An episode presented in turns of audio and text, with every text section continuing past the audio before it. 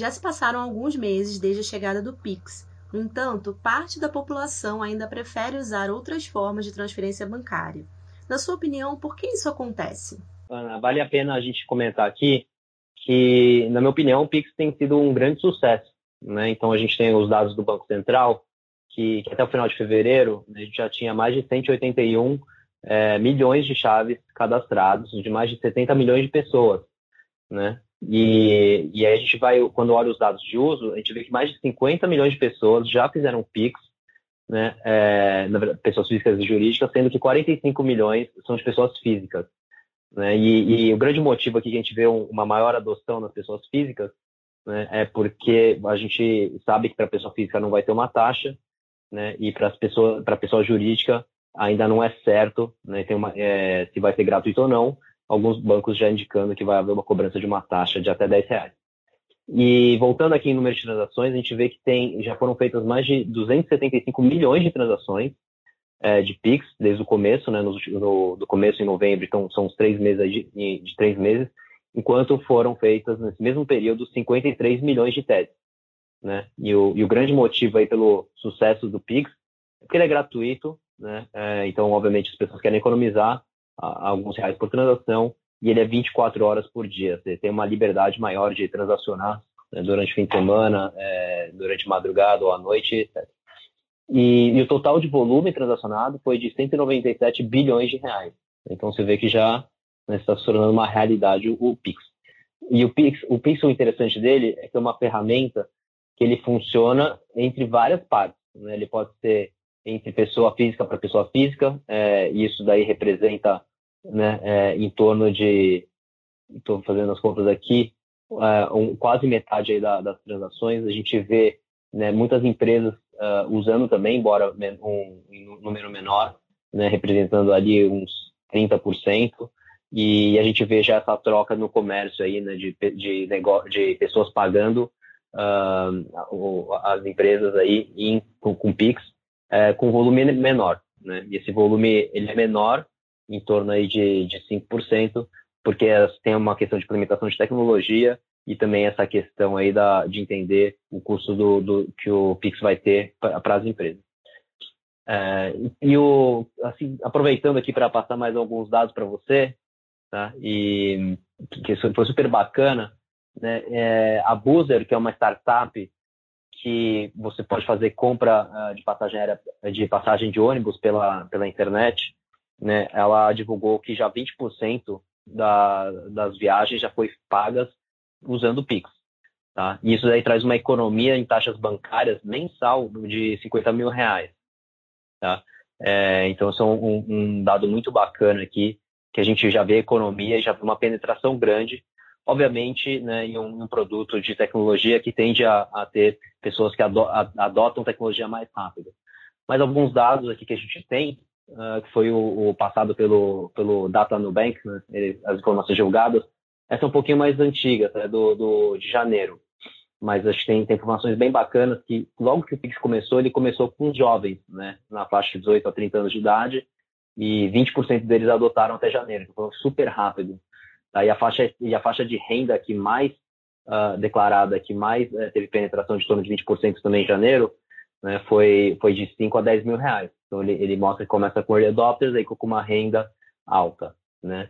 E, e depois ele vai, né, obviamente no, em, já em fevereiro, março, ele foi é, espalhando para mais faixas etárias e já chega na, na, sua pergunta em relação a por que as pessoas não adotam. E o, aqui só para finalizar de, de, informações que eu peguei para compartilhar com vocês, o, o Data Nubank também divulgou que 49% das transações foram realizadas fora do horário comercial né, e, e 2% foram realizadas no final de semana. Tá? Isso realmente mostra o benefício né, do, de um produto 24 horas de transação imediata. E por curiosidade, esse daqui eu, fiquei surpreso de ver, né, que o meio de, de pagamento do, do Pix, onde ele é mais utilizado né, no, aqui pelo, pelos dados do Nubank, na base do Nubank, foi no centro-oeste e no norte, com a adoção de em torno de 20% também. Né? Eu imaginaria que começaria em São Paulo e Rio de Janeiro, como foi o, o caso do Nubank, é, do, dos early adopters, né? pessoas que querem aderir à tecnologia com, com mais velocidade, mas aqui não, a gente vê que a penetração foi mais alta no centro-oeste e norte do país. É, então, muito bacana de ver isso. respondendo aqui por que, que as pessoas né, ainda estão um pouco receosas de, de adotar o Pix. É, na minha opinião, acho que é uma questão né, de adoção de tecnologia mesmo. Então, a gente vê em todos os produtos de tecnologia, você começa normalmente com os jovens, como foi os dados que a gente viu aqui, uh, em, em, em, normalmente em cidades, né, é, né, nas capitais, em cidades maiores, e aí ele vai aderindo o, o Brasil adentro. O, então, acho que é uma questão de tempo natural das pessoas. Né? É, normalmente, o que acontece com produtos de tecnologia são jovens usando, que vão divulgar para os seus pais, que vão divulgar né, para os seus uh, é, os avós da, do, de quem começou usando, e, e, assim que divulga, que, que espalha. Né? Mas o, o, Nubank, por exemplo, hoje já está presente em 100% dos municípios do Brasil, né? e, a, e, a, faixa, a, né, a distribuição no país, né, ele tende a ser parecido com, com né, a distribuição da população e, e, idade também. Tem muita gente que usa o Nubank que tem mais de 50, 60 anos de idade. É, o, o, o que eu tenho visto é que o Pix eu acho que vai ter uma adoção mais rápida, porque ela tem impacto para todo mundo, né, que é o custo do, do TED e essa flexibilidade. É, o outro motivo pelo qual, né, além de, da, da, curva natural de adoção, pelo qual as pessoas provavelmente ficam um pouco receosas de usar o Pix, é uma questão de, de segurança. Né? É, não que tenha uma falha de segurança, mas as pessoas querem criar uma confiança, ver outras pessoas usando né, antes de começar a aderir ao serviço. É, ou, é, em casa tem um exemplo que o meu pai né, ele pedi, me perguntou e, e pediu para eu falar para ele como foi a experiência antes de, de aderir ao Pix. Tá? É, no entanto, é, eu gostaria de ressaltar que, como todas as ferramentas de, né, todos os produtos, é, ferramentas financeiras, produtos financeiros, é claro que tem um, um risco de fraude e a gente vê uh, né, fraudadores tentando uh, achar formas de, de fraudar, como é o caso né, do golpe do WhatsApp, é, então, criar Pix e mandar para pessoas, pessoas para ver se elas pagam, é, tentar pegar informação e assim vai. Né? E isso é normal é, né? com serviços financeiros. Acho que o, o, Banco Central, junto com, a, com, com as fintechs, tem feito um ótimo trabalho aí de, de, de mapear o que está sendo feito e, e, tentar bloquear. Né? Acho que tem algumas iniciativas aqui que, o, que, o, que estão sendo feitas para esse ano. Né? O, o Pix tem evoluído muito tem algumas iniciativas para esse ano é, que, que, ajudam né, uh, com, com a segurança, que é, por exemplo, o, a, o, limite de te, o limite de PIX que pode ser feito uh, vai, ser, é, vai subir e vai ser o mesmo limite do TED do DOC, né, é, o que teoricamente aumenta o risco. No entanto, o, tem uma norma do Banco Central que, que pede para que a partir de abril uh, né, tenha o gerenciamento do limite que pode ser feito por dia no, no aplicativo né, dos bancos. Então, isso já ajuda né, você limitar o, o seu risco. É, então, obviamente que a, o Pix ele é, ele, tem, ele é criptografado, o que reduz bastante né, o risco de fraude, e também tem todo o processo de autenticação, né, para transferência, precisa ter senha ou biometria. Tá? Então, acho que tem, tem essas coisas que ajudam bastante a, a, limitar o risco. Acho que outra coisa que vai ajudar a limitar o risco uh, é que o o banco que agora é permitido né, sincronizar a chave Pix com pessoas que você tem um número no seu celular. É, acho que e, então os bancos vão conseguir usar essa informação né, para ter uma previsibilidade maior se é fraude ou não é. Acho que o próprio uso do Pix vão, vai ensinar os bancos né, uh, o que, o, como entender os dados, a transferência, e saber o que pode ser uma fraude ou não para bloquear a transação ou segurar a transação. E mais para frente, acho que uma coisa que, que vai ajudar bastante também é, é que tem o, o, Banco Central, né, ele tem o, a, a ideia do PIX garantido e do PIX agendado. Né? É, isso aqui, pelo que entendi, ainda está para lançar, em que você vai poder parcelar compras, né, ou vai poder agendar compras. Isso vai ajudar muito, uh, porque aí você, para volumes maiores, né, você consegue agendar para o dia seguinte, é, o banco pode, pode pedir para você agendar para o dia seguinte, para a gente ter certeza né, de que não, não é uma não é uma fraude, não é um sequestro, alguma coisa, você, você pode agendar para dois, três transações de volumes maiores. Então, acho que tudo isso ajuda bastante aí na, na, segurança do Pix. É claro que, que ainda tem mais coisas para desenvolver e, e, vai ter né, uma briga eterna contra os fraudadores, e, mas acho que a adoção tende a subir aqui pelos benefícios que eu mencionei, né, que é, que é não pagar as taxas e, especialmente, aí, a flexibilidade, né, ou ou outro, especialmente, né, é, pra, pela facilidade de você poder transacionar a qualquer hora, imediato, etc. Já é possível perceber um aumento na bancarização das pessoas após o Pix? Olha, eu não tenho essa informação em relação a se está é, aumentando a bancarização ou se pessoas estão uh, abrindo contas para poder usar o Pix, né, é, que no final do dia estaria substituindo né, o, o, dinheiro. Então você estaria vendo um aumento né, de pessoas que ter uma conta bancária, abrindo uma conta bancária, colocando seu dinheiro e transacionando via Pix ao invés de usar dinheiro. Tá? É, então eu não tenho essa informação aqui para saber se isso está acontecendo. Eu sei que, obviamente, empresas como o Nubank, né, os bancos digitais, uh, por não cobrar taxa, já incentivou muitas pessoas a migrarem uh, para a conta digital, né, é, também sem necessidade de uma agência. É, no, no, entanto, não sei se o Pix vem acelerando ainda mais isso daí. O, que a gente, o dado que a gente tem é que, que né, em fevereiro a gente terminou aí com 742 instituições financeiras já participando. Né? Então, basicamente, quase todos os bancos aí, que são instituições financeiras, é, já estão com, com Pix. É, então, vai ser uma ferramenta que qualquer pessoa que se bancarizar é, vai poder usar. O senhor já comentou um pouco sobre a segurança ao usar o Pix, mas pode explicar de forma mais detalhada como as medidas atuais funcionam? Claro. Bom, o, a criptografia ele é, um, é basicamente quando uma transação é feita, é, né, é, você informa, você manda informações de, de um celular para o banco. É, essa informação ela é codificada. Né? Então, se alguém intercepta é, essa mensagem que é enviada, você não consegue entender né, de quem para quem, ou que valor, ou quais são os dados é, pessoais da, da pessoa. Tá? E, e, a autenticação ela é feita de duas formas. A autenticação ela tem a senha e biometria, que é o que você fez, você aprova a transação né? É, e, e, por trás ali uh, a gente consegue autenticar, então ver se o, o, a informação foi enviada realmente foi enviada do seu celular ou se foi enviada né, da, da, sua própria conta. Então tem, tem ali a, por trás da, né, do, dos panos tem também tem uma autenticação do, do, da transação que ocorre, né, que é a identidade do seu celular ou, ou do seu aplicativo. Essas são as, as principais, né? Obviamente tem, tem bastante coisas que os bancos podem fazer né, como né, é feito hoje em transações de cartão de crédito, é, em que você ou e, e TED Docs, em que você analisa a informação e você pode decidir, o banco pode decidir não aprovar uma transação, né, é, se ele achar que tem um risco alto de ser fraude.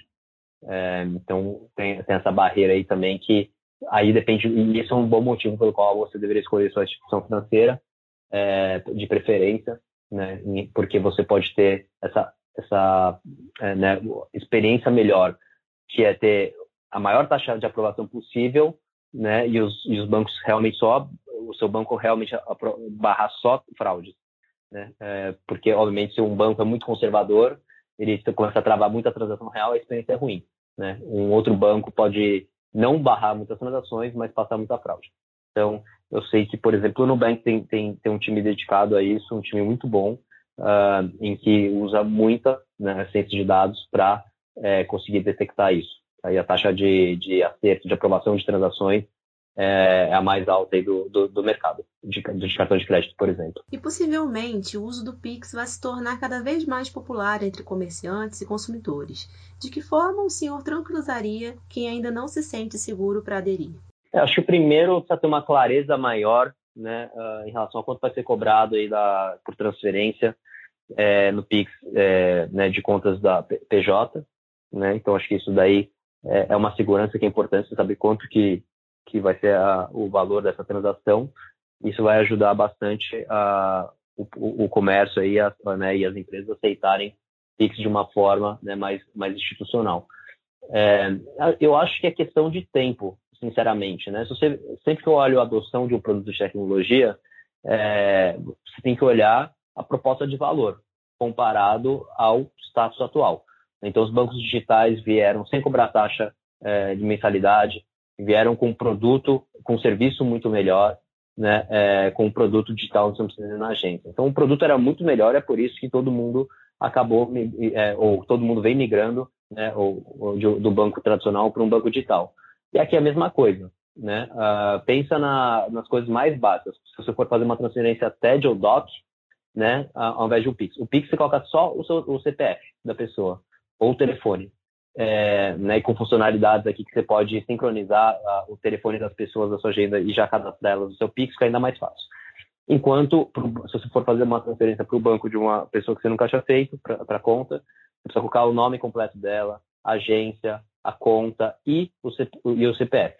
Né? Então, você vê, a, isso já é uma facilidade. Outra é que ele é instantâneo, né? ele chegar na hora. Então, você pode fazer uma transação ali na frente da pessoa como se fosse dinheiro. Ou você pode fazer de madrugada e cai na mesma hora, não precisa esperar para o dia seguinte. Né? Ontem, inclusive, eu tentei fazer uma transação com TED, como pagar um boleto, e não podia ser feito entre 11 horas e meia-noite. Né? Eu tive que agendar para o dia seguinte, mas, no entanto, eu deveria ter pago aquele dia, é, devia ter pago ontem. É, então, são nessas facilidades é, são muito importantes e é óbvio que custo é muito importante para é, todo mundo, né? E, e aqui ser um, um, produto gratuito. Então, acho que é, né, é simplesmente uma questão de tempo para adoção aí do produto. Eu acho que, na, né, como a gente comentou na última conversa que a gente teve, o, o Pix ele começa é, substituindo o TED Doc, né? E quando tiver mais clareza aí do custo, dinheiro, né? E quanto mais tiver adoção, mais transações a gente vai ver, né? Entre, né? Você vai comprar um cafezinho, alguma coisa, uh, alguma compra pequena que você normalmente paga em dinheiro, você vai acabar pagando aqui com, com o Pix.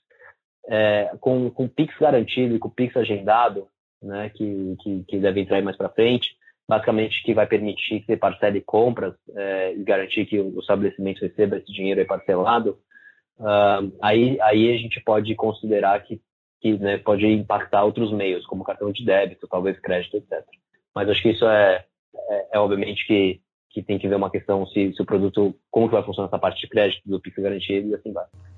E tem ainda a opção de enviar a mensagem, né, no momento da transferência. É, acho que você, não sei se você viu, tem tem né, a, o que apareceu na internet aí, super, super curioso, engraçado até, que uma, tem, tem uns casos que de ex-namorados se bloqueando no WhatsApp, né? E para a pessoa falar com a outra, ela estava mandando um centavo com uma mensagem, né?